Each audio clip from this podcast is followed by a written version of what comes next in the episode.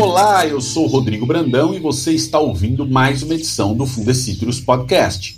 Você muito bem informado sobre as novidades, as notícias e os temas que são destaques na citricultura brasileira. Hoje nós vamos falar sobre mais um assunto importante para o setor: a resistência de pragas e a rotação de inseticidas. Assunto bom, assunto que gera muitas dúvidas na vida dos tricultores e agrônomos, quando a gente pensa principalmente no controle do greening, que é um grande desafio fitossanitário. Importante para compreendermos com mais profundidade essa questão e conseguir controlar a doença de forma mais eficiente. É o que todos nós queremos. A gente chama para a conversa de hoje o pesquisador do Fundecitrus, Marcelo Miranda, e o engenheiro agrônomo do Fundecitrus, Arthur Tomazeto. Esses dois vão ajudar a gente a entender um pouco mais sobre a rotação de inseticidas, ampliando o nosso conhecimento.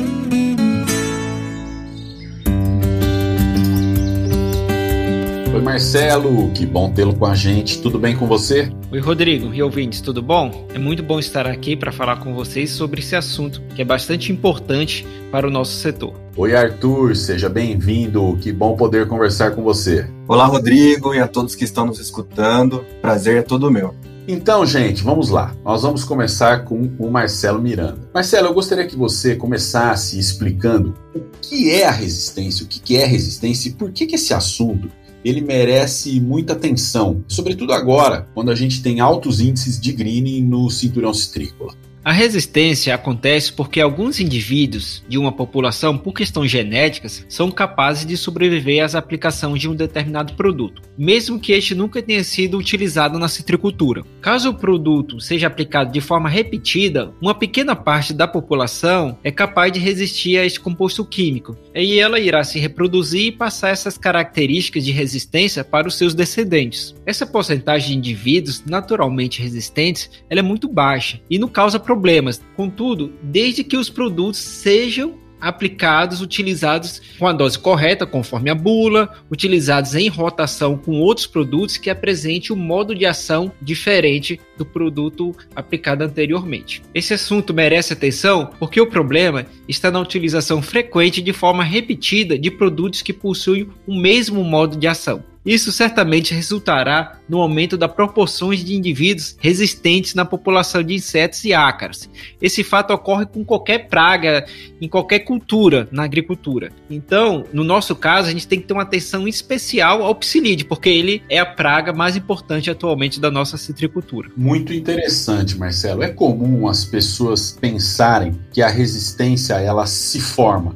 E você é muito claro aqui. Na verdade, existem indivíduos de uma população, então vamos pensar numa população de psilídeo, em que alguns indivíduos eles são naturalmente resistentes, ou seja, aquele produto não vai matá-los. Só que essa é uma porcentagem baixa, então não vai ter problema se fizer a rotação correta, né? E às vezes o pessoal tem um pouco de dificuldade de entender a importância de fazer a rotação para não selecionar esses indivíduos e até de entender como é que se faz a rotação.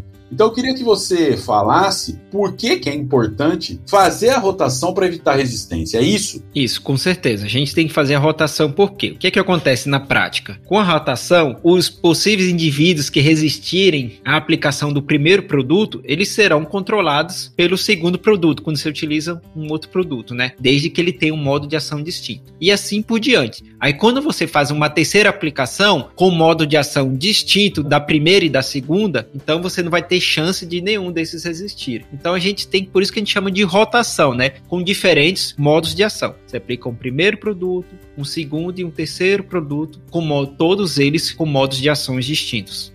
Ô Marcelo, eu tô imaginando o seguinte: imagine uma população aí de 100 indivíduos de psilídeo. Você aplica o produto com modo de ação A matou 98, 99, sobrou um, sobrou dois. Se eu aplicar o A de novo, esse um, esse dois que, que sobreviveram, eles vão, quando se reproduzirem, transmitirem essa característica. Então, por isso que eu tenho que usar um produto B. É isso? Exatamente, é dessa forma mesmo. Tá. Aí eu, imagino né, que todos os, os nossos ouvintes devem estar se perguntando: como evitar resistência? Onde eu posso encontrar mais informações sobre isso, Marcelo? Pensando exatamente nisso, Rodrigo, o Fundecitrus recentemente lançou um novo material, que é o Guia de Rotação de Inseticidas para o Controle do Psilídeo, que está disponível gratuitamente em nosso site, na aba de downloads. Nesse material, o citricultor poderá encontrar informações sobre diversos produtos, divididos com modo de ação, que é importante sempre olhar o modo de ação, o grupo químico, o ingrediente ativo e os produtos registrados, esses seriam os produtos comerciais, além das doses que são recomendadas e o período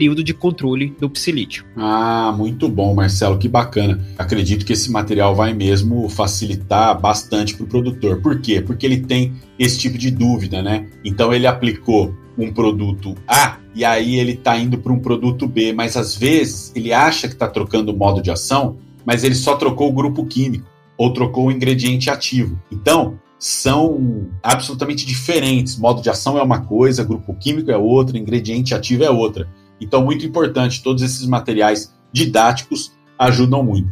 Vamos para a prática, né? Arthur, você que está no campo, você que está no dia a dia do produtor, o que, que é possível fazer para deixar tudo isso muito mais claro, para que não resta dúvida para o citricultor? Rodrigo, essa pergunta é muito importante. É, é preciso que o produtor ele leve em consideração o modo de ação, pois podem existir princípios ativos e grupos químicos com o mesmo modo de ação. E assim a resistência vai continuar acontecendo. Ou seja, é preciso sempre levar em consideração o modo de ação. No nosso guia de rotação, o produtor consegue localizar tudo isso e fazer a rotação de forma correta. Por exemplo, no caso do grupo químico dos piretroides, nós temos vários ingredientes ativos, como beta-ciflutrina, bifentrina, fenpropatrina, zeta-cipermetrina e assim por diante. Então não basta rotacionar entre esses ingredientes, pois o modo de ação deles é o mesmo. Todos eles vão atuar nos canais de sódio do inseto. O Arthur, então deixa eu ver se eu compreendi. O citricultor, se ele usar uma, uma bifentrina e na sequência usar fenpropatrina, ele não está rotacionando o modo de ação, é isso?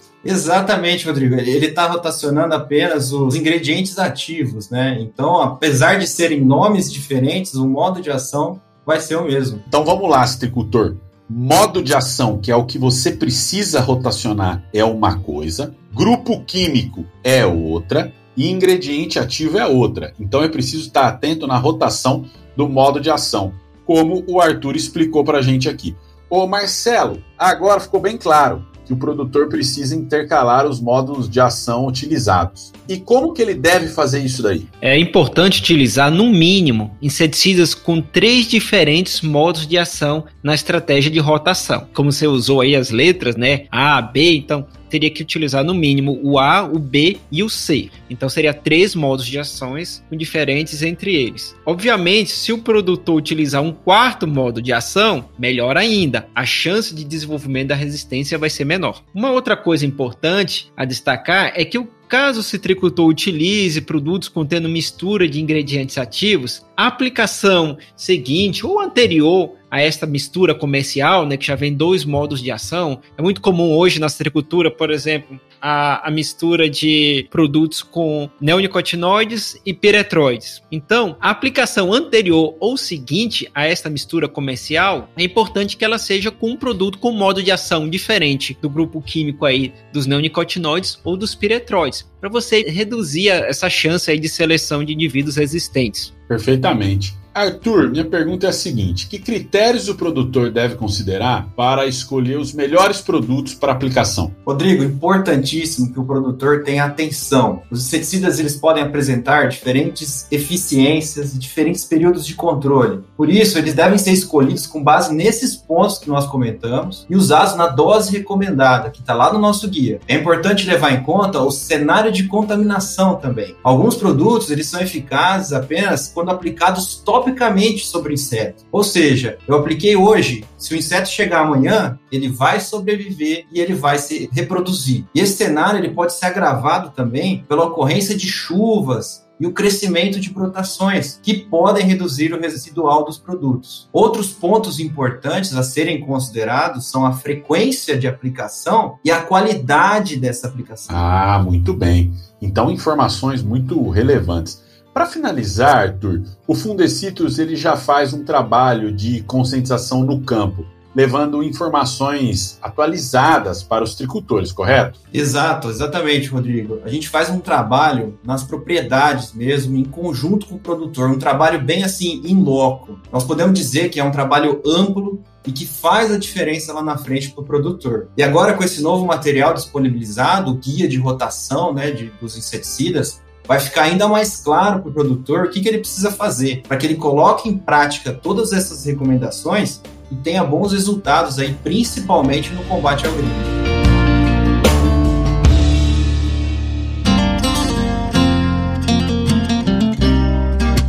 Marcelo Miranda, você colocou no início que o problema da resistência é um problema que ocorre com todas as pragas, né? Não é exclusivo da citricultura e não é exclusivo do psilídeo. Mas considerando que a citricultura tem um problema seríssimo, que é o greening, a resistência do psilídeo aos inseticidas, ela seria trágica para a viabilidade da citricultura, não é isso? Exatamente, Rodrigo. A gente tem que tomar cuidado, um problema muito sério, todo citricultor já sofreu com esse problema, né, do greening, psilídeo que transmite, dissemina essa doença no campo.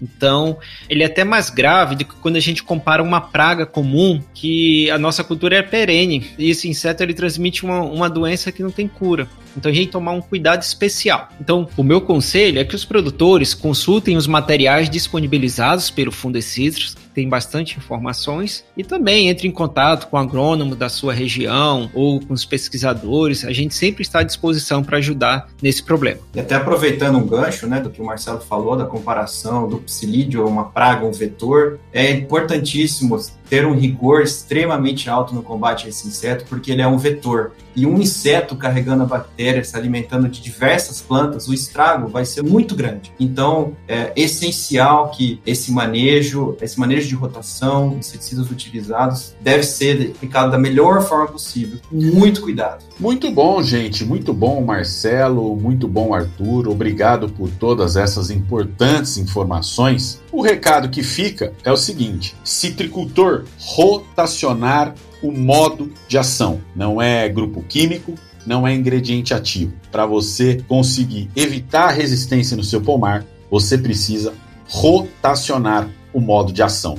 Recado dado, né, Marcelo? Isso mesmo, Rodrigo. Acho que o recado foi dado e a gente se vê na próxima. Muito bom. Arthur, muito obrigado também pela sua participação. Muito obrigado, Rodrigo. Obrigado a todos. Até uma próxima aí também.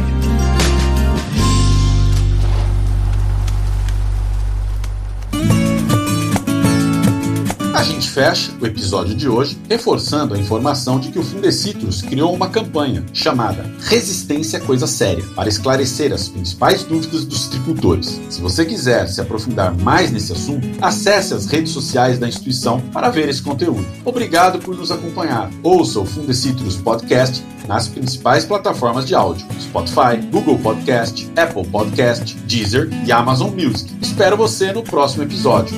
Até lá!